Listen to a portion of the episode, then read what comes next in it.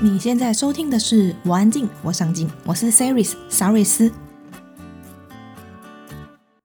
我安静，我上进是一个专为内向者打造的 Podcast 节目。在这里，我们分享多元面向及有趣的故事，帮助你重拾热爱的事物，并活出你想要的样子。在网站里，我们也分享许多活出自己的内容。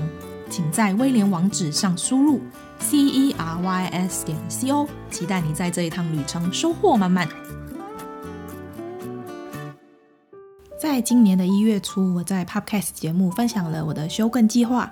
对听众来说，休更三个月也许很唐突，实际上却是我琢磨了几个月之后才做出的决定。在那一集 Podcast 里面没有提到的是，我想要在休更期间疗愈自己。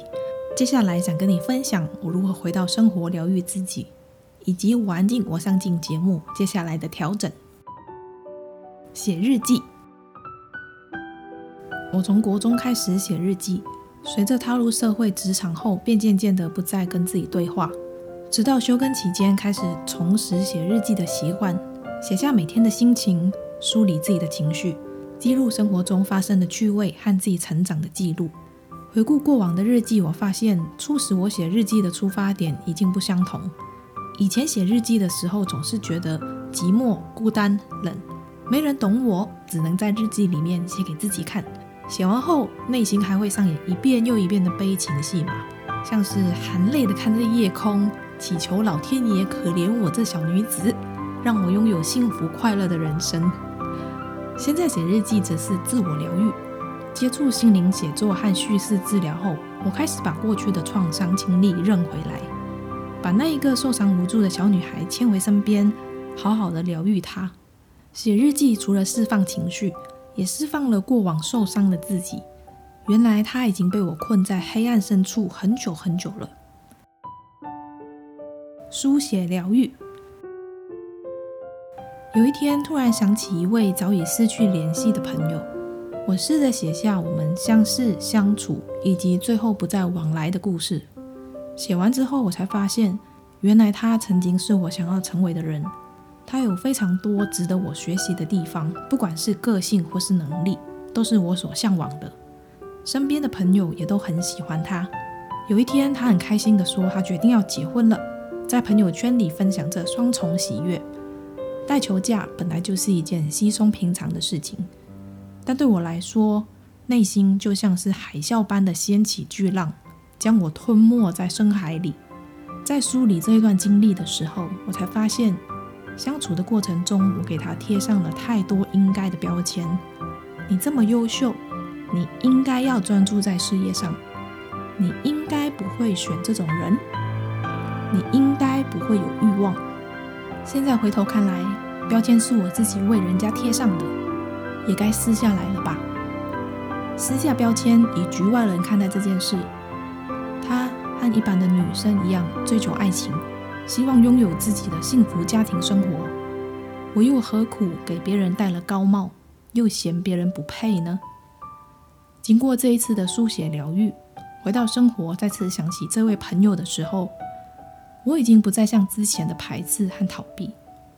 我认回那个不懂事的自己，理解每个人都有自己的生命蓝图，渐渐放下了执着的心，找回了平静。冥想，在很多书籍里面，有不少的作者提到冥想对人类的正向影响。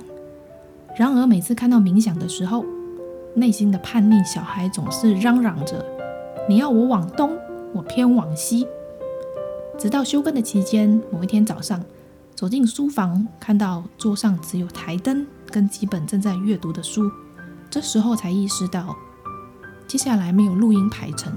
不需要设计仿纲，不再风风火火地赶着社群贴文的更新。那时候我还以为自己会因为突然闲下来而发慌，没想到的是，身体不由自主地走向卧铺，盘腿而坐，打开我最喜欢的大自然音乐，开始冥想起来。在五分钟里，我专注在呼吸上，慢慢的呼吸，吸气，吐气。忽然之间，我听见了窗外传来的鸟叫声。汽车呼啸而过的声音，脑袋变得清醒过来。我还记得那一天工作变得比较专注，不容易心浮气躁。对于恼人的工作琐事也处理得比较心甘情愿。尝到甜头后，我试着将冥想落实在生活中，定时让自己与脑袋的声音隔绝，觉察自己的念头和情绪，有意识地接受自己的不完美。植物疗愈。王静我上镜节目开场，其中一段话是这么说的：在这里，我们分享多元面向及有趣的故事。帮助你重拾热爱的事物，并活出你想要的样子。这也是我决定休更的其中一个原因。园艺是我热爱的生活方式，做喜欢的事情让我感觉充实，有活着的感觉，同时也疗愈了自己。园艺生活对我来说是一种生活的减法，减去生活里不必要的急躁和匆忙，放慢脚步，静下心来欣赏花草的状态。因为园艺而开始去了解每一种多肉植物的独特性，才发现原来每一种多肉对于阳光和水分的需求都不一样。园艺生活好玩的地方就是学会察言观色。以浇水来说，多肉植物多久浇一次水呢？浇水前必须先感受泥土是否干燥，这一周是否下雨，环境湿度和通风如何。我的做法是把盆栽拿起来，感受一下重量。或者使用湿度测量器看看，所以多久浇一次水，并没有标准答案。学习照顾植物，也让我意识到生命没有标准答案。以内向者来比喻，在这个强调外向者比较吃香的社会里，很多人希望内向者可以和外向者一样，在团体中像花蝴蝶的翩翩起舞。然而，频繁的社交生活导致内向者耗能过度，就像植物被频繁的浇水，让根系腐烂。造成植物在水中苦苦挣扎的情况，所以内向者要多久与外界连接比较好呢？这并没有标准的答案，只有在了解自己后，才能在每一次的行动中改善，一步一步朝向成为自己前进。Podcast 节目调整，你分享一则故事。有一个缺角的圆，他一直在寻找丢失的那一角。他认为，只有在找到那个缺角，才是完整的圆。不管上刀山下火海，他誓言就是要找到那个缺角。于是他开启了寻角之旅。一路上，他遇到许多失落的一角，不是太大，就是太小。因为缺了一角，行动不太灵敏的他，在寻角的过程中显得缓慢许多，也因此认识了很多朋友。他欣赏着路边绽放的漂亮花朵。认识了同样行动缓慢的瓜牛，同时他也经历了许多事情。行动缓慢让他在坏天气时吃尽苦头，但他始终不放弃，寻找属于他的那一角。直到有一天，他终于找到他失落的一角，他非常开心，缺角的圆终于是一个完整的圆了。然而，快乐在瞬间消失，形成完整圆形的他开始快速地滚动起来。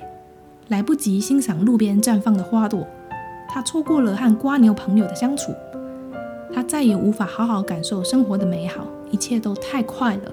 他知道这一切只能这样错过了。好不容易停了下来，他看着蔚蓝的天空，缓缓地放下刚找到的失落一角。纵然他就是他想要找到的那一角，但过去发生在生命里的经历早已填满了那个缺角。三个月的休耕沉淀，让我了解到完美不一定是最好，缺角反而让我有成长的空间。因此，接下来的 Podcast 节目将调整为两周更新一次。疗愈自己是一条漫长的路，想要走得远，势必得放慢脚步，才能看得清楚每一步是否走在轨道上。这个世界有许多美好，值得我停下脚步，好好欣赏。这个过程最大的魅力在于，世界充满不确定性，谁都无法预知最后生命将走向何处。所以，我不再刻意要求生命蓝图一定要按照我想要的方式进行。以目前来说，两周更新一次节目刚刚好，也适合我的生活节奏。也许哪一天我觉得节奏可以再加快，也不一定。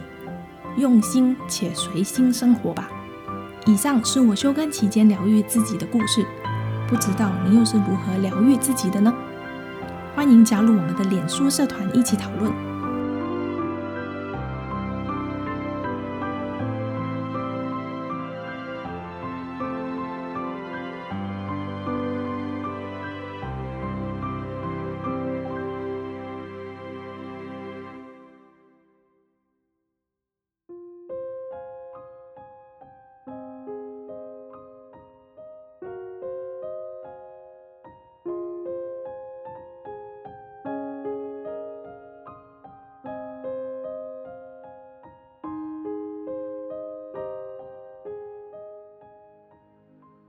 听说上镜的人都在听，我安静，我上镜。